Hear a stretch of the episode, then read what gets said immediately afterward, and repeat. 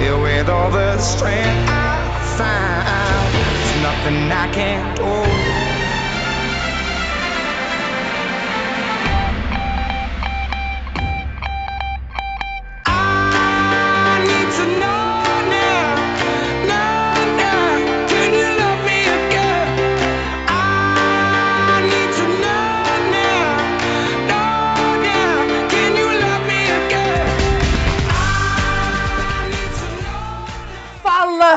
Galera! Está começando mais um 4231, episódio 15, nosso 15 episódio. Estamos conseguindo fazer novos episódios. O tema de hoje é anos 90 e suas tretas. E eu não vou me alongar muito não, depois a gente dá aqueles, aqueles, aquelas, aquelas informações né, de início de episódio que a gente sempre dá. Eu estou com Igão, como sempre, e hoje mais um ilustricíssimo convidado, o único Ivo Nilman, vai que atua. Salve, salve, queridos ouvintes do 4231. Esse podcast aí que já tem até formação tática, né? Sofisticado o negócio. Quero saber aí qual vai ser a orientação do professor pra gente ganhar essa. Só jogar sério e conquistar os três pontos, a única orientação. E- Lembrando e não- sempre, Não precisa voltar pra marcar. Olha aí. exatamente, Perfeito, né? time ofensivo sempre. Até porque, dependendo da forma física, e se for um, pe- um peladeiro desse de fim de semana, ou uma pessoa que não pode dar nem correr 10 metros que o médico já invade o gramado, é bom mesmo não ter que voltar pra marcar. viu? Pelo menos ninguém fica com raiva aí da gente. Não, aqui Mesmo, com... mesmo sem vídeo chamada, o Ivo conseguiu descrever nós dois perfeitamente, Vitor. Não, eu, eu, tô, eu tô no shape, eu tô perfeito, tô voando. E pra variar, como vocês sabem, sigam a gente no Twitter, Instagram, Facebook, 4231. Hoje também vamos lançar o nosso primeiríssimo texto do blog. Agora também estamos em texto para quem ainda consegue ler alguma coisa nessa internet. Ô, louco. E exatamente, a gente tá voando, estamos voando. Que isso. E aí, vamos pra pauta, Igão?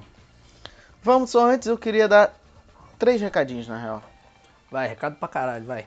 É, é, calma. Primeiro eu tenho que pedir desculpa aos nossos audio-espectadores, principalmente os audio-espectadores torcedores do Boa Vista, cara, porque no episódio passado eu confundi Boa Vista com Boa Esporte. Ah, e tudo Eu- a mesma merda aí. Ninguém torce pro Boa Não, Vista. Não, eu- é Eu um erro imperdoável. Como que você consegue confundir dois times de Eu tradição? tenho que me desculpar, desculpar. Eu tenho que me desculpar com toda essa massa do time do Boa Vista que vem lá de Araruama ou Kissamã, sei lá. Mas outro recadinho, cara, é que há umas três episódios atrás, pra quem não ouviu, três, quatro, quem estava aqui conversando com a gente era o Rafifa. Ah, meu irmão, Que- a gente tá. Porra, estamos lançando sucessos. Rafifa há três semanas estava aqui no podcast. Semana passada estava gravando conversa com o Bial, meu amigo. É, meu amigo. Aqui não é pouca merda, não, irmão. Pinico cheio. Exatamente. Não, não vou dar meu outro recado, não, que você já me criticou. Vamos assim mesmo. Rola a pauta, Vitão.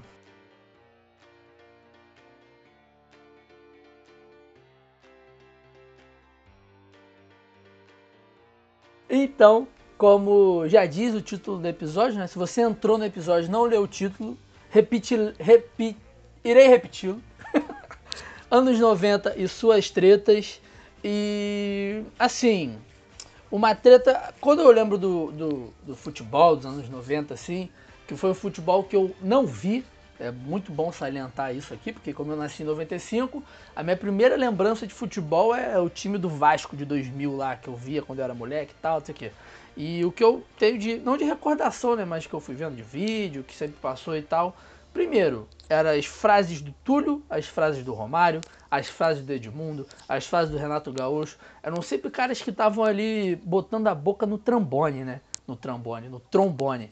E assim, acho que vez ou outra né, essa pauta aparece aí para discussão que o futebol ficou chato, que ninguém fala mais nada, que todo mundo é multado, que não pode provocar, que não pode xingar, que não pode isso, que não pode aquilo.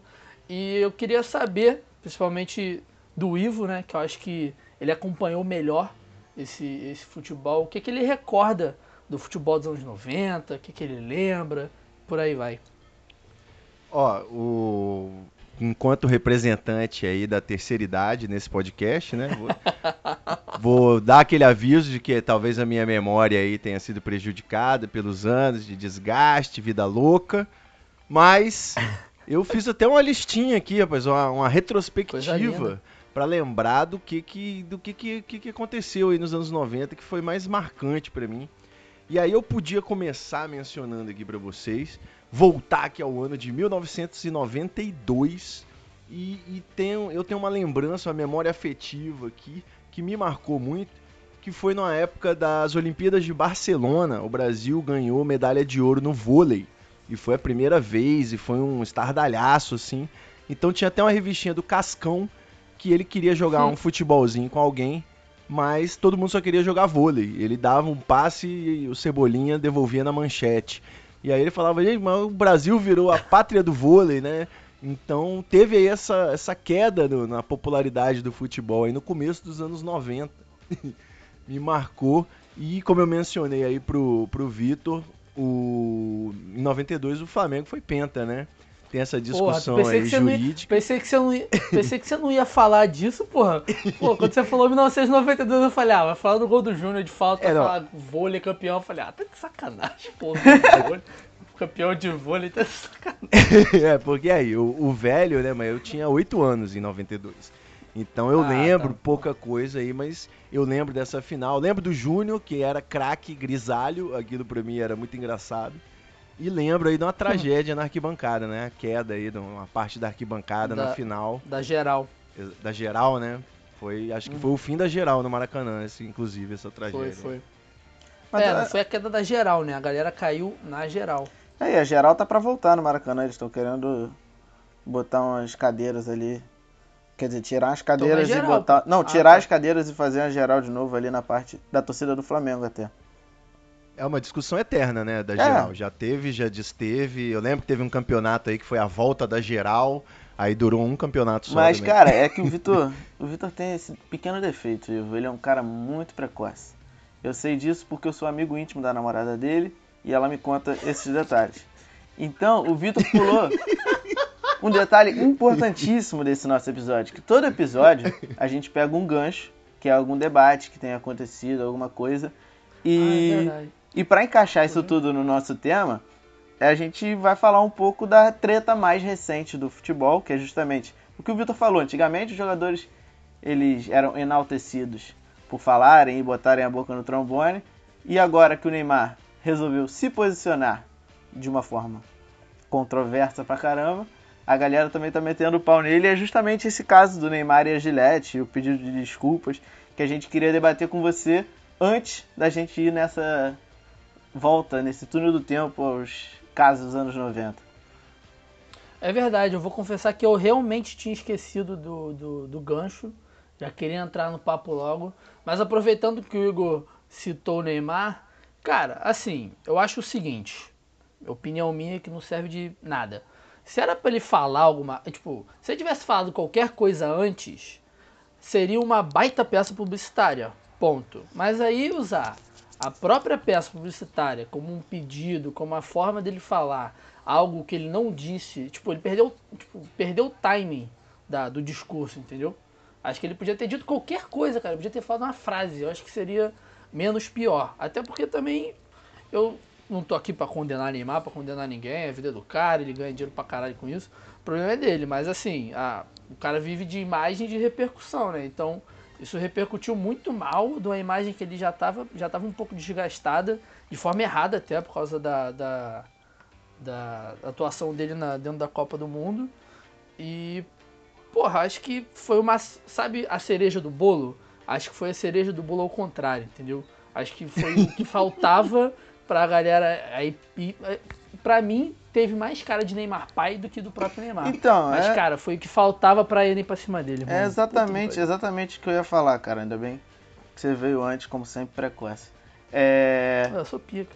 O, pra mim, o grande problema do Neymar não é nem o Neymar, é o Júnior, tá ligado? É enquanto ele for o Neymar Júnior e existir o Neymar pai, que, convenhamos, é o nome mais tosco da história do futebol, Neymar pai, Você quer matar o pai do cara, Igor? Que Não, isso? cara, mas necess... o Neymar precisa conversar com o pai dele e mandar ele fazer outra coisa, cara. Porque é impre... cara, é bizarro a gente ter o maior jogador da história do Brasil, quem gerencia a carreira dele é o pai, cara. Você imagina o Cristiano Ronaldo Ô, ô, com ô, o pai dele? O maior jogador da história do Brasil? Não, na atualidade, cara, na atualidade é o maior jogador que a gente tem. Ah, E, tá. e aí você ter, você ter esse jogador gerenciado pelo pai, cara, você tem o botar aí como referência o Messi, o Cristiano. Cara, eles têm profissionais à altura. O, o próprio Ronaldo, pós-Copa de 98, também estava numa queda bizarra, estava sofrendo uma pressão. Primeira coisa que ele fez foi contratar o Rodrigo Paiva, quer dizer, para dar um levante na carreira e gente profissional, cara, porque o Neymar ele é muito amador, cara. O Neymar ele, ele levou 70 pessoas para viajar com ele para a Rússia, que é o staff dele. Quem é o staff dele? É Gil Cebola, é, sei lá Porra. quem. Cara, isso é absurdo. São os parça. São os parceiros, exatamente. E ele não pode ter uma equipe que depende dele, cara. Isso nunca vai dar certo em nenhuma situação da história. Os caras nunca vão falar não pra ele. Pô, mas eu acho que eu não falaria não pra ele também. Você falaria não pro Neymar, Uivo? Exatamente. Se eu fosse um profissional e, e se eu recebesse, óbvio que eu ia chegar pra ele e falar, cara, você tá sendo um completo retardado. Mentira, Meu Igor. irmão. Óbvio que não ia não, porra. Tá maluco. Você tá aí com, com VIP pra todas as baladas aí É, da, da porra. Espanha, depois da França, viagens internacionais, bo- bombadíssimas. Sabe lá Deus o que, que acontece nessas festinhas aí do Neymar com os Acontece- parça, né? Acontece nada, cara. Exatamente, mas, mas é o que eu tô dizendo. Altos Counter-Strike, né? Eu tô dizendo, cara, esses caras, eles podem simplesmente ser amigos do Neymar, eles não têm que trabalhar pro Neymar, entendeu? Eles podem continuar indo pra festa, mas eles não precisam tomar as decisões da carreira do jogador. É igual quando um político é eleito e bota só. vai loteando os ministérios, assim, com, com os cargos dos aliados e não bota nenhum profissional decente pra cumprir a função. né? Exatamente, e isso se perpetua, por exemplo, Romário. Romário agora é político, ele deu um monte de cargo pra familiar, amigo, caramba. Porque, sei lá, é da cultura do futebol essa porra.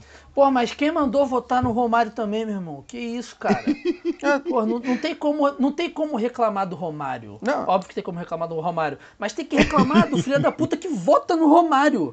Ele que é o problema. Não é o cara que tá lá. É quem vota no cara, porra. Mas enfim, a, a discussão tá indo mais pro treta do que pra cá. Olha, é, eu queria só fazer a, pontuar aqui uma observação que eu tive que anotar, que você queria o exemplo inverso da cereja no bolo, talvez seja o milho na bosta.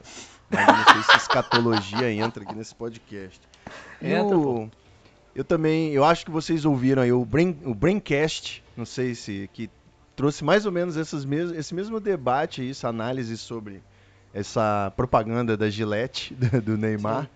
E são dois problemas principais que eu vejo. Uma que, que foi dito aí é o timing, né? Que passou o tempo, né? O tempo da publicidade lançar um- um- uma propaganda dessa, né? Com aprovação e produção, é, não deu o tempo certo. O cara tinha que ter se pronunciado logo depois do, do- da derrota do Brasil, né? Quando tá todo mundo ávido aí pelo cara pedir desculpas, né? Pela, pela repercussão negativa internacional do- da- da- das quedas dele, do comportamento dele.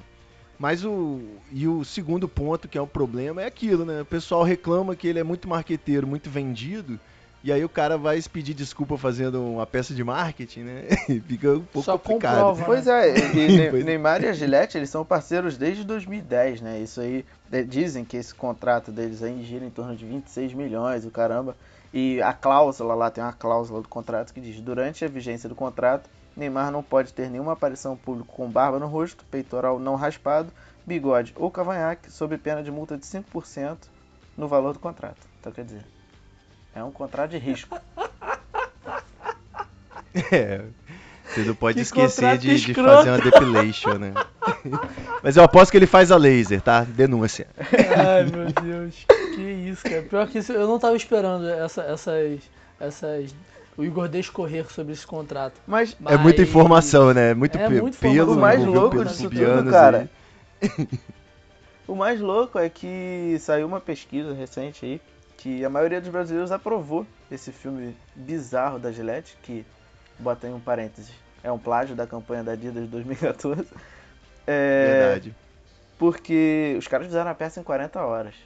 Isso é surreal, isso aí também não tem como discutir com os Mas caras. eu fiquei com uma dúvida aqui, cara, que é o seguinte: e se vazar um nude do Neymar e ele tiver com pelos pubianos, Não, é- ele vai ter que pagar multa Aí já também? era, deve triplicar a multa, porque, porra. Vai. Sacanagem, né? Imagina. Vai ser a maior exposição do Neymar, ele não vai estar depilado? Eu duvido. Duvido. duvido muito, muito. Ó, tava falando dos números, foram 33% dos entrevistados disseram-se contemplados com a peça e se sentiram então. satisfeitos. E 27% deram nota 10 para a campanha. Que foi, lembrando que foi exibida no horário nobre do Fantástico, que isso é bizarro também, porque é caro pra cacete, pra você fazer uma merda tão grande. Mas, cara, eu vou te falar, foi, foi o que eu comentei agora há pouco, assim. Como peça publicitária, realmente, eu achei maneiro também o discurso, gostei do textinho. Falei, pô, Exato. coitado do Neymar. Poxa, Exato. Logo ele, menino Ney. Se é, é isso que não ficou muito claro ali na campanha, se ele era um pedido de desculpas do Neymar ou era uma campanha da Gillette. Se é uma campanha da Gillette falando sobre um novo homem todo dia, etc. Ok, passa em branco. O problema é que ela não foi vendida dessa forma. Ela foi vendida como um É, pedido de óbvio. desculpa do Neymar, que não foi, porque em momento nenhum do texto ele cita a palavra desculpa. Ele não se desculpa É. por nada. Então quer dizer, Não, mas não tem que se desculpar também. Ele não tem que Eu se não sei, desculpar, não. ponto. Ponto. O Neymar ele culpa, assumiu esse, esse slogan aí de ousadia e alegria. E eu não sei, mas eu acho que o adjetivo ousado é quando geralmente você quer criticar alguém. Ah, esse, esse menino é muito ousado. É porque ele tá passando do limite, né? Então, o É. comercial de Gillette também foi ousado pra mim. E isso não necessariamente é bom, tá? É, eu também, sei lá. Eu acho que eu não tenho muito muito o que refletir sobre isso. Mas- não. Mas, sabe qual a questão do conclusão do falando aí no gancho que você abriu? O gan, olha o gancho aí, hein? Vou, vou ganchear. Eu acho que que a gente não pode fazer uma reflexão quando vai pensar aí na mudança dos craques dos anos 90 para os craques dos anos de hoje. É, você não assim poderia ser dito que houve uma- um, um efeito todinho, né? Um efeito metiolate, que hoje em dia não tem mais bad boy, não tem Edmundo Animal, não tem o Romário com as putas, mas é, os, os jovens de hoje, né, também estão envolvidos em altos Counter-Strike, né? Não é todo mundo É. um Kaká, não é todo mundo bom moço, né, com um Zico. Tem hoje aí o marketing tá tem muito esse pessoal aí é, tatuado, que frequenta festa, ambiente de música, que é ambiente de droga, então tem que não, não é bem assim, não é só de bons moços que vive o futebol brasileiro atual não, e o Neymar fazendo merda é uma prova disso. Craque tem que ser polêmico. É isso? É que dirá a turma da Estela do Flamengo com Pará, Paulinho e companheiros. Porra, aquilo que era time, meu irmão. Aquele, aquele time não perderia liderança nunca. Pô, ia ser Tá churrasco atrás de churrasco, os caras iam se manter líder pra sempre. É por isso que o Eles Everton só tá não se manteram Paulo. porque nunca foi. É, porra, não vou nem falar É nada. o famoso alegria de pobre dura pouco. né? E pra aproveitar, né? Acho que eu vou já dar. Já dar. Como é que eu posso falar? A primeira treta que tem anotado aqui no. no... Ah não, lembrei que eu ia falar. E essa questão de, do que o Ivo falou, do, do, do Todinho, dos jogadores dos anos 2000, dos anos 90, acho que isso mudou muito também porque passou a ser investido muita, muita, muita grana mesmo. Então, assim, a forma como o futebol passou a ser visto, não pelo público, não pelo. pelo como produto mesmo, mudou em relação aos anos 90 pro, a partir dos anos 2000. Tanto que acho que essas coisas do cara da entrevista mais ríspida, falar as besteiras, chamava porrada, sei lá. Primeiro que as federações multam, né? Eles ca- acabam multando jogadores em dinheiro, em suspensão, e também porque o cara ali acaba que. re- O Neymar, por exemplo, representa sei lá quantas marcas, Red Bull, Nike, a própria Gillette. Então, se o cara faz uma coisa dessa e repercute mal, ele, é- ele, os jogadores hoje em dia são tratados como empre- em- empresa. Então. Uma marca, né?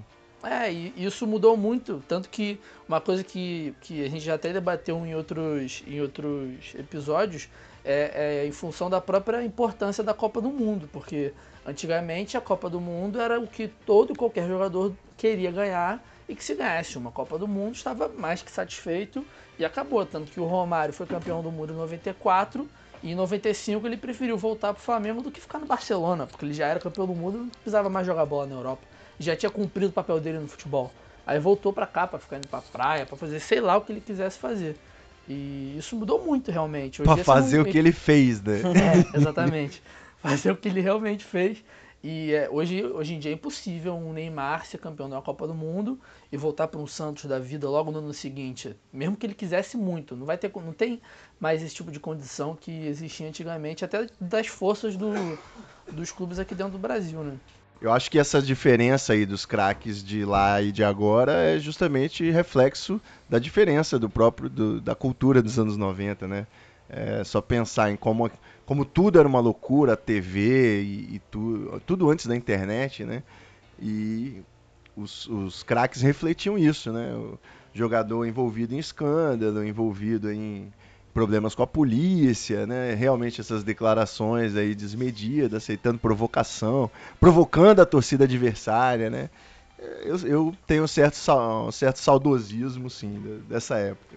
Hoje em, hoje em dia não pode nem botar a mão no ouvido pra comemorar que já toma amarelo. É, o Lucas. Lima não tomou amarelo porque mostrou o nome dele quando fez o gol contra o Santos. Não podia provocar. Exatamente. E aproveitando o gancho que a gente tá falando de Romário, uma das tretas que mandaram pra gente no Instagram, hoje, hoje a gente vai fazer diferente, a gente não vai ter um quadro específico das perguntas do Instagram, gente, como é algo mais dinâmico, a gente vai usar o que a galera mandou. O Lucas Peixoto, Boa. nosso amigo Lucão, grande fã nosso que mora em Feira de Santana, ele citou da clássica treta do Romário descendo a porrada num torcedor lá dentro de Laranjeiras, né? O cara chegou lá, ficou criticando Coisa ele, aí. falando que ele era mercenário, né? mas foi tampou o maluco na porrada. Não, isso foi incrível, cara. Isso foi incrível porque isso se repetiu de uma forma reversa recentemente com o Diguinho. Tomou-lhe porrada da torcida do Fluminense durante um treino na Laranjeiras. Ah, o nome disso é O karma. mundo dá voltas, né?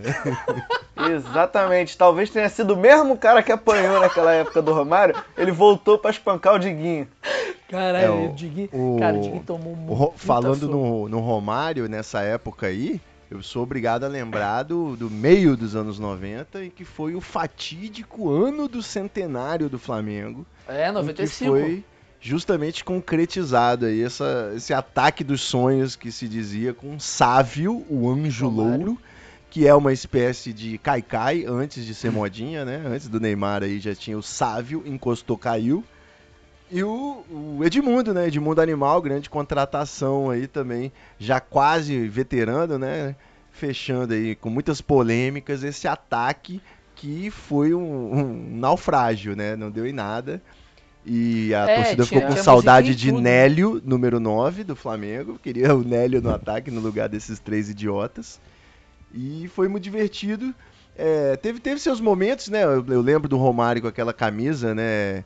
É, make, como é que é? Make Love, Not War, alguma coisa assim. Peace in the World. E inaugurando aí a possibilidade de transmitir mensagens pela camiseta de baixo. Foi É, muito quem- marcante também. E uma mensagem muito marcante dentro das camisas era que Deus perso- perdoe essas pessoas ruins, do nosso querido Didico. E esse trio de Exatamente. ataque, Não, mas esse trio de ataque teve Pode- até música na época, né? Que era o melhor ataque do mundo, Sávio, Romário e Edmundo. Não deu em nada. O Flamengo Exatamente. conquistou um esse- total esse- de zero títulos.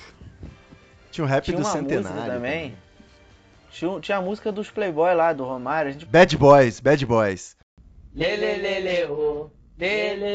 a com bad boy no seu time já pode comemorar.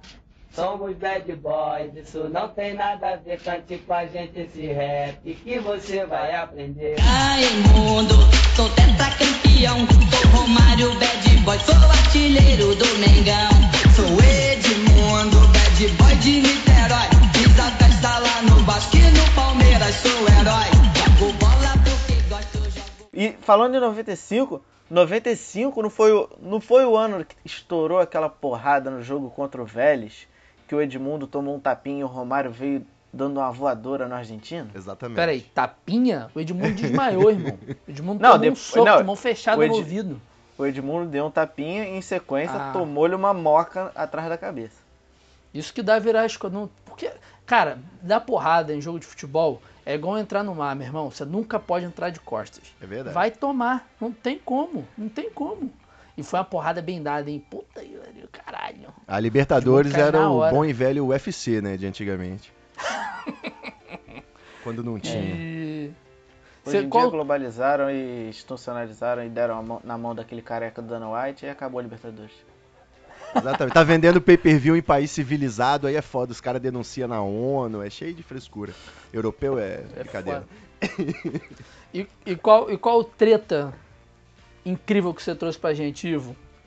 Rapaz, treta incrível que eu trouxe pra gente. Olha, eu. Nem tão incrível. Eu não é, pois é, eu, eu fiquei vendido aí na ideia da treta. Eu achei que a gente ia fortalecendo a nostalgia. Eu lembro de, de um- uma coisa que, que foi um catálogo aí dessa cultura do futebol dos anos 90, que foi assim, o ápice da loucura foi quando a revista Placar, que era um veículo sério, jornalístico, um grande almanaque do conhecimento futebolístico aí de, de- desde os anos 70, ela se tornou uma espécie de contigo para meninos, sacou? Eles fizeram a, a revista ficar gigante, era um- uma Sim. revista maiorzinha assim para vir com os pôsteres e tal, inclusive Sim. todo boteco que você ia aí nos anos 90 tinha um pôster da pôster. placada do time do dono do boteco em cima, né? E, essa e, e aí nessa época, cara, me marcou muito porque vinham umas tretas aí na capa, né? Eu lembro que a primeira que eu comprei já era com Renato Gaúcho vestido de, de coração valente, que era justamente quando ele tinha feito o gol de barriga na final do Carioca de 95, quebrando um jejum de 9 anos em que o Fluminense não ganhava o campeonato. Filha da puta faz o 3 a 2 em cima do Flamengo de barriga. É. Jogador que já tava também no- no- nos acréscimos né, da carreira, porque não, não tava rendendo mais nada, e foi pro Fluminense fazer isso. E aí, cara, tinha grande. Tinha, eu lembro da capa com Mancuso, não sei se vocês lembram, um argentino que jogou no Flamengo só pra bater no adversário. O... Essa, essa capa do, do Renato Gaúcho é uma que ele tá com a cara pintada de grená, verde e branco? É, percebeu o tom do, Cara, do Grenar é bondade sua. Cara, eu acho que é uma das capas mais ridículas que eu já vi, que ele tá com a cara meio séria assim, aí todo pintado. Puta que aquele Ela cabelinho tá grande que ele pau tinha. a pau com o Edmundo Animal fazendo, a- a- acariciando um ursinho de pelúcia e a manchete é o animal precisa de carinho. Putz. Cara, jornalista quando não tem o que pensar, meu irmão. Puta que pariu. É, E o Viola, o Viola vestido de porquinho da Parmalat. Vocês- vocês Cara, essa, essa do, do Edmundo com a placar, meu irmão, ele acariciando um ursinho puff com, com a camisa pra dentro da calça, com a manguinha dobrada. Sensacional. Cara, o que, que a placar era? Meu Deus do céu, tem muita capa aqui. Tem muita capa aqui. Tem a capa que é o Marcelinho Carioca, o jogador mais odiado do Brasil. Aí ele com um chifrinho de capetinha, com bigodinho. Ó, Nossa tem o senhora, Túlio Maravilha, Juninho vestido de punk, o Sávio com kimono, dizendo que ele ia revidar as porradas que ele levava, o goleiro Ronaldo de moto, motoqueiro enfesado, Donizete a Pantera, mas o, o, Meu Deus do céu. o melhor ainda é o, o Viola de porquinho, eu tô aqui demais. Não, o Amaral acabei também. de achar uma aqui com Oscar na capa, escrito O Chave dos Pampas. Dessa época também, cara, só pra aproveitar o o gancho da nostalgia, eu lembro do que foi como o começo do videogame, né, cara, do futebol no videogame. Então eu jogava um FIFA Soccer no, no Mega Drive. Quando veio o, o Tetra em 94, eu ganhei o FIFA Soccer 95, né, Boa. já do ano seguinte, de- com várias inovações tecnológicas incríveis, né, do futebol, inacreditável. E depois veio também, em- né, meio que nessa época aí, o L-Foot. Eu comecei a Boa. jogar um L-Footzinho lá pra 95, 96 e levei aí o, a equipe do Remo a gloriosas vitórias aí na quarta divisão do campeonato. Cara, eu nunca, eu nunca me adaptei ao L-Foot, achava muito complicado. Quando eu era novo, né? Tentar jogar bem mais novo. Aí eu fiquei no Brasfoot mesmo, que era mais simplesão.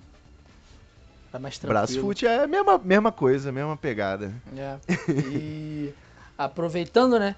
Mais uma, uma Mas uma treta que mandaram pra gente, nosso queridíssimo Batata, ele nos recordou da, da excelente treta entre Domingos e Diego Souza, que o Domingos só entrou pro Diego Souza dar uma banda nele no jogo. Foi a final, não foi de Paulista, alguma coisa assim. O Santos estava pressionando. Paulistinha que chama. Paulistinha, é. Quando o Palmeiras não ganha, é Paulistinha. O Santos estava pressionando, aí foi, o Domingos entrou, falou uma besteirinha no ouvido do Diego Souza, Diego Souza foi vlau nele. Nem pensou duas vezes. Não, eu trouxe, é porque eu trouxe três tretas, mas elas são, pra mim, as melhores tretas entre futebol é quando o jogador resolve tretar com o jornalista. Então, Coitado do jornalista. três. Coitado Rapidinho, então, jornalista. deixa eu só fazer uma parte que a minha tem a ver com essa. Diga. Que é o seguinte, você falou aí de, de jogador que entrou em campo só pra dar uma porrada. E essa modalidade aí do esporte, eu acho que ela foi inventada em 81, Mário na Soto. final da Libertadores. Não, na final da Libertadores, o Flamengo e Cobreloa, Sim. quando o nosso querido. Foi o Tele? Não lembro. No Mas enfim, quando. É, o técnico botou o Anselmo, botou um zagueiro 4x3 Pra daquele botar, que não jogava no, no Mário Soto, né? no Mário Soto, que tava caçando o Zico em campo. Mas essa história é muito boa. E, tinha, e tem uma história também que os- o Mário Souto tava com pedra na mão, tava porrando todo mundo. E nas próprias. E o ruim dessa época é que era só uma câmera, né? Que filmava o jogo, meio que panorâmica assim. Não, dá- flagrava, É, né? não deu pra ver o Mário Soto. O Mário Soto. O Anselmo dando uma só no Mário Soto, ele entrou, deu a porrada e voltou, foi embora, foi expulso direto. Foi expulso. E só me corrigindo, o técnico era o Paulo César Carpegiani. Carpegiani. Carpegiani É vale ressaltar. né? Vale ressaltar Carpegiani que lançou Lucas Paquetá no time do Flamengo. Fala sua treta aí. Olha aí, exatamente. Quantos anos tem o Paulo César Carpegiani, Acho cara? que uns 80. Todos, né? Todos. Cara, que parada inacreditável. Igual, episódio passado, eu falei da brincadeira do Wagner Mancini, que o Vitória demitiu o Wagner Mancini, contratou o Wagner Mancini e já pensa em mandar o Wagner Mancini embora. A história se repete com o Guardiola, o Gordiola, Guto Ferreira e a Chapecoense. Ele acabou É. de voltar pra Chapecoense. Acabou de voltar, tava no Bahia, né? O Carpegiani tem exatamente 69 anos. Tá na flor da idade. Pô, ele era técnico com 14. Não, 81, ele nasceu em 49, faz a conta aí. Não Dá sei, quanto? não sei. 50, 32. 32 aninhos, pô. Campeão do mundo. Respeita Carpegiani. Que coisa de maluco. Respeita. e Igor tava falando, né, das tretas com entre atuantes do futebol e jornalistas. E só pra ambientar o Igor, a única que eu lembro, a primeira que eu lembro, é do Dunga chamando o Alex Escobar de cagalhão na coletiva da Copa do Mundo. Seu cagalhão. É com isso que eu me despeço sobre essas tretas de Não, pra mim, futeboleiros e jornalistas. A melhor treta entre jornalista e jogador não tem como, cara. É Marcelinho Carioca e Vanderlei Luxemburgo no programa do Datenão. quando ele Perfeito. chega e fala, você é moleque, você é chafado. E eu não sabia, cara. Eu acho o Vanderlei o melhor treinador do Brasil. E se não for do mundo também, acho. Trabalhei com ele, tivemos adversidade, mas eu acho. Eu acho. E Eu, eu, eu gosto do Leão, do trabalho do Leão. Independente se eu falei com ele tudo. O Vanderlei mas não gosta muito de você, não. É, mas é a opinião dele, eu vou fazer o quê? Por que que você não gosta do Marcelinho, Vanderlei? Eu não gosto? É. Não, eu não é questão de gosto. É a minha maneira de ser. Eu não gostei da, da- da- de algumas coisas que são colocadas, como eu falei pro Milho aqui. É, eu tenho uma opinião formada e tomei muita pancada na minha vida por eu ter uma opinião formada e bancar as minhas situações. Então eu fico surpreso de ter uma pessoa que teve tanto tempo do meu lado, como o Miller, que tantas vezes me enalteceu, tantas vezes falou que eu era isso, que era aquilo, que era o melhor que não sei o quê. Mas só mudou E de de opinião, repente. pô. Não, mas eu respeito, por isso que eu respeito. De repente, uma situação que eu respeito, mas é, é- é uma mudança de opinião, mas não sei como é que ela pode ser. É, mudar tão rapidamente assim uma função, até em função talvez da mudança, ele parou de jogar e veio para outro lado. E o Marcelinho Carioca, eu não tenho a- a- a- o prazer de ser amigo dele, nem quero ser Nem eu. porque é, não gostei da participação dele quando ele deixa no programa aqui. Subentende-se como uma questão de empresário. E quem me conhece, quem me conhece sabe que não tem nenhuma transação. Então acho que essas coisas têm que ser um pouco mais respeitadas. Acho que o direito do, do- do- o, o teu direito termina quando começa de outras pessoas. Respeito é um direito do ser humano, respeitar os cidadãos, tá certo? E a partir do momento em que eu me sinto ofendido, e ele hoje não é mais um atleta, é, como que me Mas você pertenceu. comentou isso no jogo de futebol? Falei. Você chamou o Vanderlei de empresário? Não, não chamei ele de empresário. Eu faço colocações do que eu acho, quer dizer, é a minha opinião. Se ele gosta ou não, é problema dele e eu respeito. E se eu tiver que criticá-lo, eu sempre vou criticar de uma forma Uma questão- imparcial e direta. uma questão- você falou e eu, uma questão- eu, eu, eu, uma questão que você acha, uma que questão que, eu- uma questão que você, pouco. uma, que- uma questão que você acha. Não deixa ninguém falar. Não, não deixa falar não. Primeiro que eu deixo falar porque você é safado. Ah, tá bom. Você é safado. Tá bom. Eu te conheço como cidadão há muito tempo. Tá bom. Você não vale nada. Você vale alguma coisa? Eu valho muito sempre. Que que Nunca você vale? provaram nada contra Que que mim. você vale? E não vão provar. Você Você é uma CPI safado. de você? é moleque. Você teve uma Você é safado. Você Gente, é moleque, cá, você cá, é safado. Vamos baixar a bola. Você é moleque Aí, safado. Vamos, vamos baixar a bola do E você chão. vai ter que provar o bola que você está chão. falando. É o Você, eu posso Bola falar Chão. você. Vamos, baixar a bola. Eu tirei, eu tirei mulher do teu bola. quarto. Eu fiz uma opção de coisa que você nunca provou nada contra mim. Calma, você nunca, calma, você calma. se impostou sempre Calma, na senão religião. por dentro da bola vai virar você bola no chão. religião. A religião foi tua. Você tá falando demais. calma, Você se calma, protegeu o tempo todo. Bom, vamos voltar ao você é futebol. moleque, você é vamos voltar ao futebol. Eu tô falando na tua fica você muito é mais moleque, legal. você é safado. Estão me pedindo pra Brasil, chamar o gol do fora. Tô falando pro Brasil, fala onde você... Calma. Essa treta, essa treta existe porque o Marcelinho pegou a mulher que o Vanderlei queria pegar. Que doideira é mesmo? E aí o Vanderlei foi no quarto. O Quem Vanderlei nunca? foi no quarto tirar a mulher no quarto do Marcelinho. E aí eles resolveram lavar roupa suja com Datenão. E o Datenão ficou um pouco nervoso. Mas sabe, não, mas sabe o que é o melhor O- dessas tretas em estúdio? As caras de bunda dos caras que não estão envolvidos. Não tem o que fazer. Se você ver a cara do Datena, ele não tem o que fazer. Não, Os dois cara. caras se degladiando cara ali. tentando aparatar, né? Desaparecer. O Vanderlei Luxemburgo, ele é o bad boy dos técnicos, né? Tem que pontuar isso aí. Vanguarda, Shoboga é vanguarda. E agora youtuber. É, ele é youtuber isso. agora, ele tem um canal de tática agora. Mas a treta. Outra treta que eu adoro, que é Felipe Melo, óbvio, contra PVC ao vivaço na ESPN. Você lembra Nossa, dessa? nossa, lembro. Felipe Melo teve a audácia de criticar os números de PVC.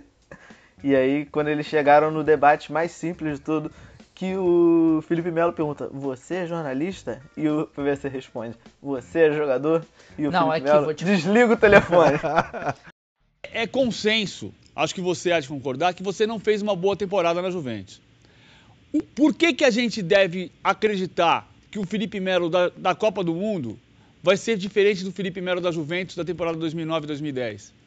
Então, é, você acompanhou o campeonato italiano? Sim, bastante. Então, é porque há controvérsias. Você falando isso aí, é, eu não concordo com você. A gente tem que pegar números, né? Eu trabalho com números. Meus números aqui na Juventus, ju- quando o Felipe Melo não jogou, eu fiquei seis jogos sem jogar, perdeu cinco. Então, eu não concordo com você, não. Mas Não é com você porque jogando, a Juventus faz a pior campanha em 40 anos também. Calma aí, calma aí. Não é porque teve um prêmio, na qual um prêmio aqui, que deram, numa uma, uma, uma, um- uma rádio que faz uma sacanagem com, com, outras pessoas, é uma rádio, na realidade, de, de brincadeira que saiu. Você vem falar uma coisa dessa aí, eu acho que você não, Não, não, entende não, não, não. futebol. Desculpa, Você Felipe. não deve entender futebol. Desculpa, Felipe, eu não tô falando por brincadeira nenhuma. Não, não, não, eu tô não, falando porque a gente futebol. transmite o campeonato que- Olha italiano. o seguinte, você é o seguinte, você tem que primeiro você pegar os números do jogador, ver o que o jogador faz na temporada, depois você passar uma coisa dessa aí, que isso aí é ridículo. Não acredito, você é jornalista? Você, você, você é jogador? Meu irmão, vou te falar, o PVC, ele, ele está coberto de razão. Óbvio que também ele, ele, ele fala assim, ele- eu lembro que ele deu na lata, ah, a, a, a Inter, sei lá qual time o Felipe Melo tava. Juventus, Juventus. É, a Juventus ganhou tantos jogos com, sem você e perdeu tantos com você, que não sei o que, que não sei o que lá. Ah, você, teve vídeo, ah, ah, meu irmão. Pelo amor de Deus, né? Felipe Neto, Felipe Neto. Felipe Melo que se mostrou um. É bem parecido. um- um- Quando você falou do Felipe Melo, eu pensei que você ia falar dele falando do Neto. Não. Chamando o Neto de bobalhão. Essa aí é do mesmo nível do Dunga, é alfabeto de xingamentos do professor Dunga. Não, é do mesmo não. Bobalhão é do alfabeto Esse é- do Ribeiro. É, isso é verdade. Do bananão. Bobalhão. Você é um bobalhão. Eu acho que quando você vai ofender alguém no futebol, você não tem que criar esse tipo de, de eufemismo, não, entendeu? Você tem que partir do, do- do babaca, tem que ser uma ofensa mais séria, porque senão você fica desmoralizado É, aí, né? Hum. No- na escala de Eu xingamento. fico imaginando o PVC agora torcendo pro Felipe Melo no Palmeiras. É complicado, hein? Acho que ele torce, acho que ele torce pro Felipe Melo tomar o amarelo e o Palmeiras ganhar. É, fugindo um pouco, né, da pauta que eu gosto muito, o para quem não conhece, né, o Ivo, ele tem o ele é criador do Treta Talks, que tem o site treta.com.br, também tem um podcast. E como é que foi, como é que surgiu a ideia, Ivo? Da onde veio essa coisa Não, de falar das primeiro- tretas? Primeiro eu queria elogiar o podcast sobre empreendedorismo de palco, porque não tem nada aí. que eu odeie mais do que Elon Musk e suas crias. Rapaz, é, foi uma audácia nossa, hein? Uma ousadia, igual o Neymar. Foi. Não, Perdemos, anu- só que é o contrário, né? Perdemos anunciantes. Mas tudo Pô, bem. mas, mas foi, foi uma ousadia certeira, porque aquilo ali me confortou o meu coração e você me ganhou pra sempre, cara. Ah, todo mundo, né? Acho que a gente entrou num clubinho, né? A gente falou do elefante branco na sala, tava precisando ser removido e ficou aí essa sensação de alívio, né? Ah, então você também pensa assim, ah, você também reparou que esse jabá aí é um, é um papo meio messiânico, né? Meio religioso, então... Meio, meio Polishop e Rinodê. Pois é. Acho que ficou, fi- valeu a pena a reflexão e o anônimo, né, que é uma experiência de entrevistar um anônimo, foi uma experiência bem Cara, bacana Foi muito louco. e, e com o modulador de voz e tudo, né? E também porque a pessoa ali, que pode ser uma mulher ou um cara, manda muito bem, né? Tem bastante argumento, então o papo rende. É, confesso que no começo eu fiquei meio incomodado assim, com... mas depois, cara, sabe, ela sabe, ou ele, sei lá, sabe muito do que tava falando. Com certeza, com certeza. E o, o treta surgiu justamente aí de um acidente, de uma contusão. O departamento médico me vetou de trabalhar, porque eu quebrei o pé. E aí eu fiquei uns três meses de pé pra cima para poder colar os ossos lá. E aproveitei para estudar, né, como produzir o podcast. E já que eu já tinha o site, o site foi feito em 2005, né, 13 anos de internet. Eu aproveitei aí, há dois anos atrás eu fiz o podcast, que nada mais é do que subir esse arquivo em áudio dentro do próprio site e aí distribuir pra galera. Então, é, tá sendo uma experiência bacana, porque eu já não tava mais curtindo fazer o site. Tá, é um mercado que caiu, né, muito em termos de grana, em termos de audiência. Mais audiência do que grana, na verdade, porque o site mantém faturando um- uma grana, mas o público caiu assim, cara, para 10% do que era, sacou? Se a gente tinha um milhão de page views por mês, hoje a gente não tem 100 mil. Então o podcast é um negócio que a gente voltou a ver algo crescendo, né? Que é, lançamos aí, começou com 500 pessoas ouvindo, aí já foi crescendo, hoje nós temos mais de 5 mil, bateu um recorde com esse de, de, de empreendedorismo fora do palco, bateu 15 mil, foi nosso recorde. Enfim, tá dando uma alegria aí de fazer e vocês também estão gostando, né? O 4231, eu tô vendo aí, ele não atrasa, tá com muito conteúdo, tem muita coisa para maratonar, quem quiser. Eu gostei de ver aí, não conhecia. É, e. É, assim. É uma construção, né? A gente vai vendo, vai testando, vai. é, às vezes as pautas Exato. acontecem do nada, às vezes a gente faz uma pauta própria pro convidado, às vezes a gente chama o convidado antes de saber do que a gente vai falar, às vezes nada disso, a gente dá um jeito, mas acho que a gente tá conseguindo meio Às que. vezes mistura duas pautas, tretas É, e nostalgia. É, exatamente. e uma coisa que eu queria perguntar: qual foi a maior treta que o Tretas se envolveu? Caralho, cara. Pesada essa, hein? É. Não, é tipo assim, é porque na verdade, o que acontece? Eu já contei em alguns no, no Rebobinando e em outros podcasts que eu tinha um site anterior ao Treta, os meus três sites anteriores tiveram problemas jurídicos. Eita. Três processos, dois é, civis e criminais. Tá porra. Então, assim, na verdade, o criminal só ficou na fase de inquérito. Então, assim, é, e eu sou formado em Direito. Isso tudo aconteceu enquanto eu estava na faculdade. Era o site da turma, era o site que cobria as festinhas universitárias. Então, assim, minha faculdade foi com essa extensão aí, esse estágio obrigatório que eu fiz, sendo processado por causa dos sites que eu fazia, de humor e motivos aleatórios, a gente acabava criando uma confusão aqui no Espírito Santo. E quando eu fiz o treta, eu já estava formado e já estava, na verdade, já estava processado, né? Ainda estava fazendo a faculdade, mas já nas vias finais. E eu também a- eh, cheguei a, a fazer muitas audiências para bancos. Então eu sempre tomava muita pressão, muito esporro de juiz, era sempre assim, tive uma certa experiência nos tribunais, ou seja, hoje o treta é, na minha opinião, uma prova de processo, sacou? Tudo que eu publico é revisado por mim mesmo, que é o minha consultoria jurídica e é, se alguém me processar, eu vou achar divertido, porque né, o site é treta, a gente vai, vai ocupar o poder judiciário com a briga mesquinha. E no fim das contas, eu duvido que alguém ganhe alguma coisa em cima de mim, porque não tem nada, não tem problema nenhum no treta hoje. Mas já recebemos muitas notificações extrajudiciais aí, muitas mesmo, mais de 20, com problemas aleatórios, até do, do, do governo, da CBF, Tá, dizendo porra. que a gente não podia usar o logo do, do- do- da Copa do Mundo. Não sei se foi da CBF, não, acho que foi do Ministério dos Esportes. Isso. Dizendo que a gente não podia usar o logo da Copa do Mundo do Brasil e tinha um post que a gente criticava. É, Editor Abril, toda vez que a gente postava alguma capa da Playboy, botava alguma foto, também sempre rolava aí um, um probleminha jurídico. Eles não entendiam que a gente, que a gente fazia era uma divulgação da revista, é, né? é, Eles achavam que né? era uma pirataria e a gente nunca botou todas as fotos, é, enfim. É, várias discussões desse tipo aí, mas treta mesmo foi inclusive o fato de ser treta que me fez ir trabalhar com Não Salvo, né? E foi muita treta lá também, Não Salvo responde muitos processos, enquanto eu tava lá, quase causou uma guerra aí, uma, uma questão diplomática com a Coreia do Norte, na Copa de 2014. Nossa, eu lembro Vocês- disso. Vocês estão ligados disso, Puta mas que pariu.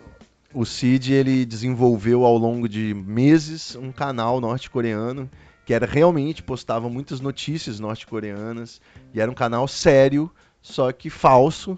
E na época da Copa do Mundo ele fingiu aí nesse canal que essa rede estava passando na Coreia do Norte no- é, resultados falsos dos jogos da Copa do Mundo. Manipulando aí o noticiário, querendo dizer que a Coreia do Norte tinha sido campeã e goleava todas as outras seleções. Cara, isso aí é Enfim. genial. E a Coreia do Norte, a embaixada da Coreia do Norte no Brasil, se é que ela existe, mas enfim, mandou uma correspondência pro Cid dizendo, e eu li, eu recebi essa correspondência, eu li antes de mostrar para ele, inclusive, dizendo que é, o Não Salvo estava de parabéns pela brincadeira e que isso mostrava como a imprensa ocidental tem uma visão errada da imprensa da Coreia do Norte, que não é nada de manipulação, não sei o quê. Que na verdade quem caiu nesse papo foi a imprensa ocidental, né? Saiu no New York Times e o caralho. Saiu aqui no Então- Brasil muito também. Muita gente caiu nisso. Não, sai... foi, caiu no Brasil internacionalmente, foi foda. Enfim, foi uma brincadeirinha aí que quase deu merda, mas muito interessante. É uma treta, eu diria. É, dentro, até com o próprio Não Salvo, né? O, o Fred Fagundes do Bicuda já participou de um programa aqui nosso. A gente tem o contato dele. Estamos tentando. Grande Fred. Estamos tentando fazer o que o Fred consiga fazer um programa com a gente. O Fred, o Fred tá mais liso que o Neymar, no início Nossa, tá mais, tá mais fácil falar. Tá mais fácil falar com o papo do que conseguir falar com o Fred, meu irmão. Tá foda. É. O Fred é um profissional muito requisitado. Não, mas brincadeiras à parte, o cara é muito foda, muito É, educado, gente boa sim, pra caramba, sim. sempre responde. Com certeza. Pelo menos isso, né? Pelo menos ele responde. Sendo sim, sendo não, ele responde. E uma outra treta aqui que mandaram pra gente, né? Foi o Natanael Porto. Uma treta antiga, mas que voltou a todos os diários esportivos do Brasil. É treta entre o Icardi e o Max Lopes, né, cara? Que agora tá no querido Vascão. Coisa linda. Coisa linda. E na de verdade, treta, cara, o, o Icardi, eu não sei se você viu, ele ele tava pra estrear pelo Vasco na Sul-Americana. O Max Isso Lopes. foi inacreditável.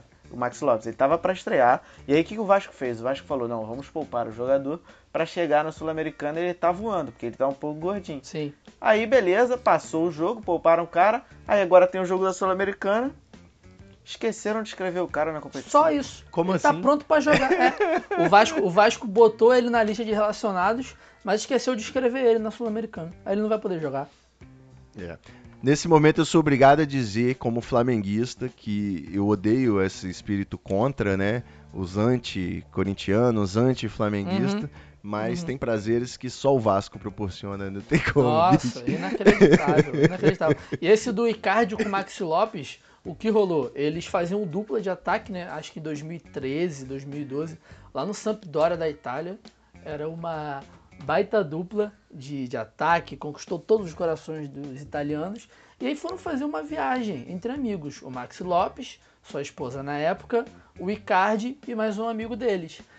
Acabou que, no meio dessa viagem, a esposa do Maxi Lopes e o Icardi resolveram ter uma conversa mais íntima, eu posso dizer assim, para não ficar muito explanado. E aí deu uma treta fodida. E no que isso rendeu? Hoje em dia, essa ex-esposa do Max Lopes está casada com o Icardi, tem eles tinham filhos na época, não é, Igor? E aí o, o Icardi tatuou o nome das filhas, que na verdade é do Max Lopes, aí tá com outro filho agora. É uma porra Ele dessa, escreveu né? uma biografia, cara, contando a história. atual do Icardi e ex do Max Lopes se envolveu numa polêmica parecida com o Brozovic. Que isso, cara? Sim, a- o negócio na Itália é muito louco, cara. Estão dizendo que, que a, ela, a, a ex-esposa do Max Lopes, está declarando que ele está com alguns meses de pensão atrasada. Ah, o Max Lopes. Mas o que, que rolou dela com o Brozovic? A mesma história, cara. Parece que ela teve um pequeno afé com o Brozovic. E você tem alguma outra treta aí, Igão, de jornalistas e futeboleiros? Cara, eu tinha anotado aqui a treta entre Sidorf e Arnaldo César Coelho. Você lembra disso? Não. Caralho. Foi que eles eles estavam no Bem Amigos e o Arnaldo, todo pomposo, veio relembrar aquele lance do Paulo Henrique Ganso contra o Botafogo, que ele dá uma caneta no cara, corta, vai pra dentro, chuta, a bola bate na trave e sai. E perguntou pro Sidorf, falou: Esse jogador tem espaço na Itália? E estavam todos elogiando o Ganso, era o auge do Ganso. E o Sidorf disse: Não, na Itália ele não passaria assim. Não, ele nem falou na Itália, ele falou na Europa. Ele falou que o Ganso não ia conseguir jogar na Europa e acertou, né? Sim, Acabou não. que acertou. É, é- é por isso que eu trouxe, porque o Sidorf veio com a razão e é exatamente o que você falou. O bom dessa treta, cara, é que ninguém ofendeu ninguém, mas ficou todo mundo com cara de cu. É. E é impressionante, cara. É incrível. E todo mundo bem amigo assim. O próprio Galvão não tava entendendo nada. Porque estavam todos bajulando o Ganso. E aí o Sidorf disse, não, não.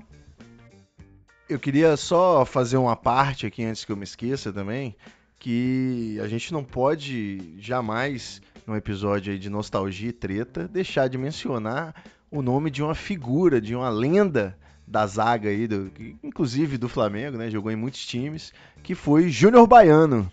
Júnior Baiano é um. Não sei se quando alguém tá no, no- numa pelada, chuta bem pra fora, assim, sempre alguém grita Bandeirantes, né? Que isolou a bola.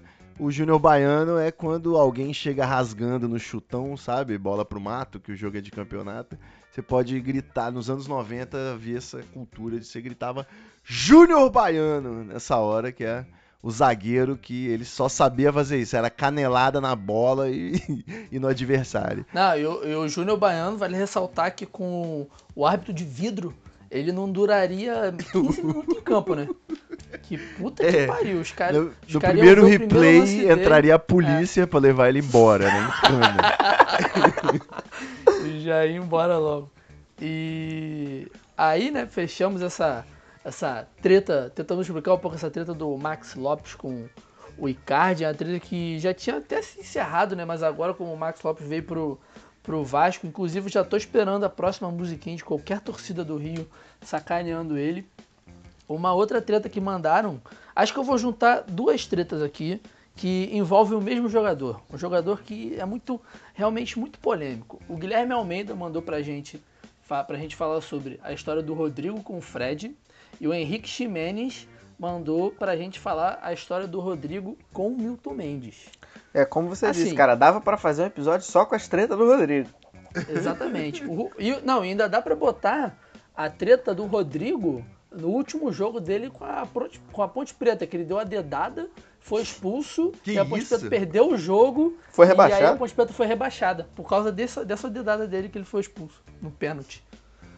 E essa do Fred, cara, é coisa de jogo, né? Provocação de jogo, a gente vê muito Você me agora explica a com- dedada que eu fiquei curioso? Como é que é essa história aí? Ué, dedada. Sa- Sabe aquela dedada que o Cavani levou quando ele tava jogando pelo Uruguai? Caralho. que o Sandro. Meira Hit expulsou ele, mas não expulsou o, O Hara, cara da que era dedada. o- Esse é o que era caso aí que se tiver um árbitro de vídeo, pode entrar É, já, levar, levar preso. Não, não tinha. E aí o. Dedada é nada mais, nada menos que um carinho um pouco mais íntimo dentro da área do zagueiro com o atacante. E o Rodrigo é sempre muito carinhoso dentro da área.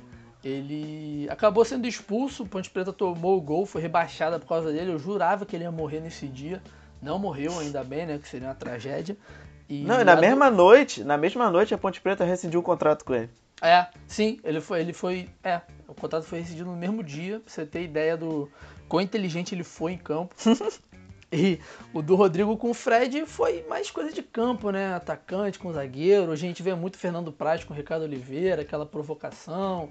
E o Fred também é um cara que gosta muito de provocar, principalmente em clássico. O do Fred com o Rodrigo, eu posso falar com propriedade como um ex-tricolor carioca, atualmente tricolor baiano. É... Cara, foi o lance do quando o Gum tava dando uma entrevista que o Rodrigo passou atrás gritando: O Fred vai me mamar. E aí o Gum se Ah, emputeceu e foi pra cima dele. Boa. É, o Rodrigo, assim, parece a gente, né? Jogando FIFA, só que ele joga, jogava futebol profissionalmente. E a do Rodrigo com o Milton Mendes foi na saída dele do Vasco. Ele falou que o. Começou, né, na saída dele do Vasco, falou que o Milton Mendes era duas caras, falou que o cara era hipócrita pra cacete. E aí num jogo entre. Foi contra quem? Eu não sei se foi Ponte Preta. Foi algum time Goiás, não sei. O Rodrigo já tinha saído do Vasco, o Milton Mendes estava no Vasco ainda. Aí rolou um empurrão do Milton Mendes no Rodrigo. Alguma coisa assim, alguma outra treta que. Dois caras que. Assim, mudaram um total de nada com porra nenhuma, né? E só serviram pra dar mais tempo da gente fazer esse programa, pelo menos, né? Você falou aí da dedada, cara, que eu inclusive não tava entendendo se era da dedada, né? literalmente a dedada. Não, pois é, tem, tem que comentar que a gente falou da placar. Me lembrou aí de uma antiga reportagem, a placar investigando a patolagem.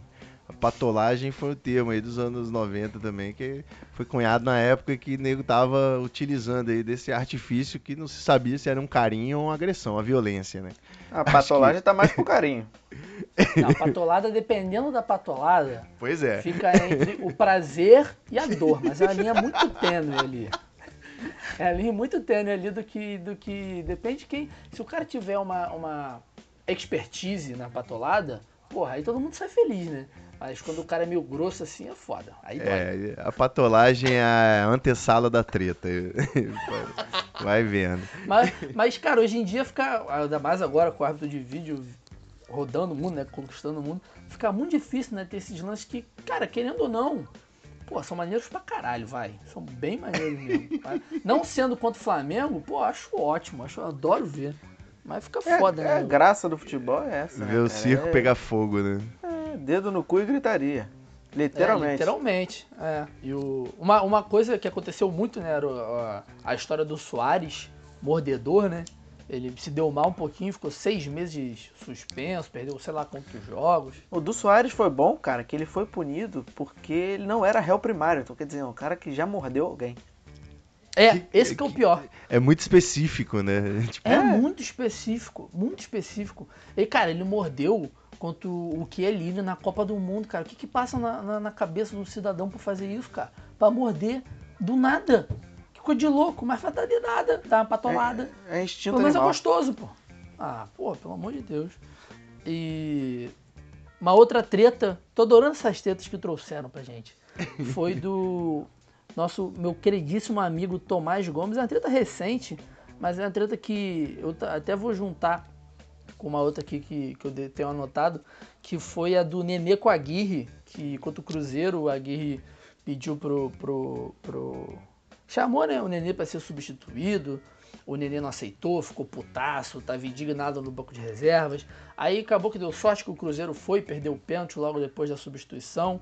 Isso me lembrou a- aquela substituição que o do Ganso, né, contra o Santo André, na final do Paulista, que ele recusou sair e não saiu realmente, porque ele estava jogando muita bola.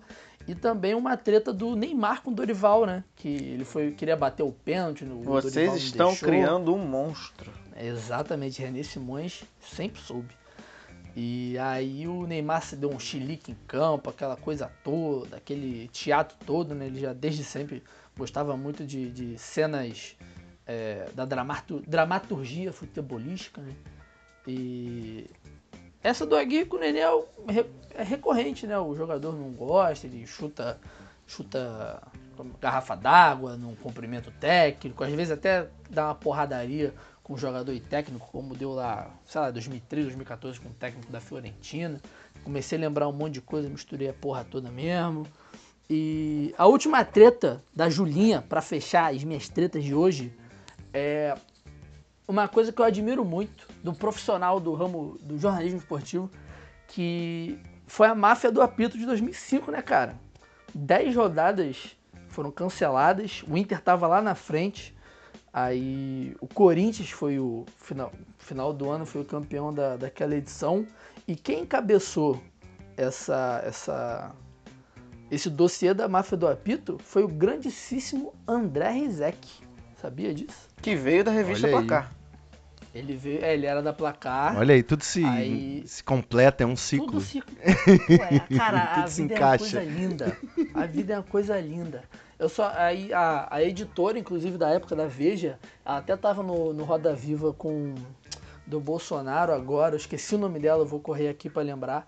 Mas foi algo que deu muito o que falar, né, cara? O, qual é o nome do, do juiz? Edilson Pereira, não era? Edilson Pereira.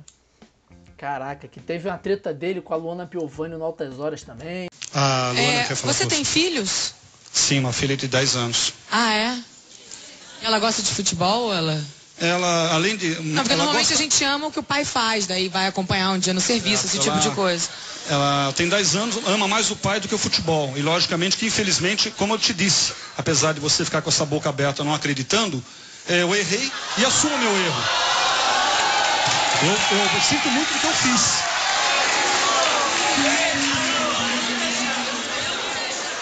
E acho que por mim é isso. Acho que foram todas as tretas aqui, pelo menos as que eu lembro.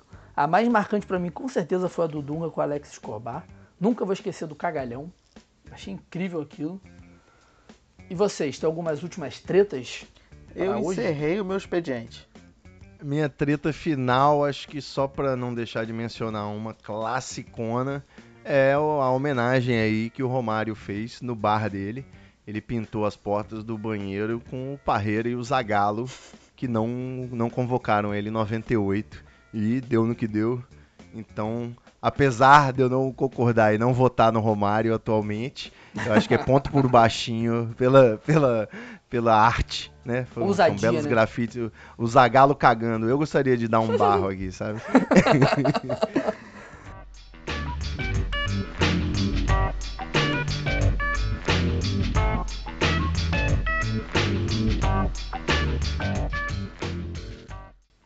Como todo mundo já conhece, todo mundo ama esse quadro, é o quadro que o Brasil pede. Vamos agora pra dica do olheiro. Eu vou começar hoje, tô precoce, não tô nem aí. A minha dica vai ser simples, direta, curta e grossa, porém incrível.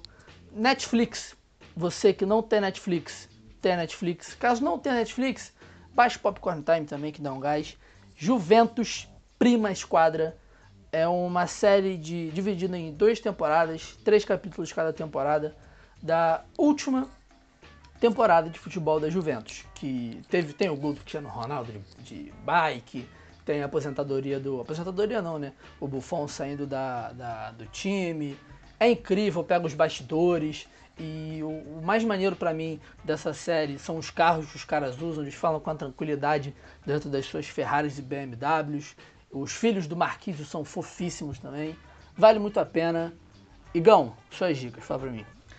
Bom, eu vou aproveitar a presença de um dos maiores treteiros do Brasil e vou trazer uma dica que foge do futebol, mas que na verdade é uma Boa. dica, mas eu já vou emendar um comentário assim na sequência. Que a minha dica, a minha dica é o documentário produzido pela Vice chamado O Mito de Bolsonaro. Eu, não vi hoje, se- muito bom. eu não sei se vocês estão ligados, mas o Bolsonaro ele é real e existem pessoas apaixonadas por ele. E esse documentário Sim. ele me assustou de uma forma que eu acho que todo Cara. mundo tinha que ver para entender como esse mito é construído. Eu achei muito bom, cara, por ele ser bem curtinho e ele explicar de uma forma bem razoável e direta o, pelo que essas pessoas estão lutando, saca? É bom você entender o que eles estão dizendo, ou essas pessoas que simpatizam com o Jair e toda a sua família, para você poder discutir e debater sobre. É, eu achei muito bom o documentário em si, mas o meu comentário é não vote no Bolsonaro. E você, Ivo, quais são as suas dicas ou sua única dica? Há de ter ouvintes aí, inclusive, que estão, estão pensando em votar no Bolsonaro, né? Então esse documentário também é legal para a pessoa enxergar de que movimento ela faz parte, né? Minha dica, eu tava com medo que tivesse que ser relacionado à pauta, né? Ou a futebol, mas eu, eu tenho, que, tenho que trazer essa mídia nova, que é, já que vocês estão aí ouvindo um podcast, 4231 é um público qualificado para ouvir também um outro podcast com um número no título, que é o 1986. A gente falou aí dos anos 90 e o 1986 ele se passa aí justamente fala sobre essa nostalgia. Primeira temporada se passa num passado distópico.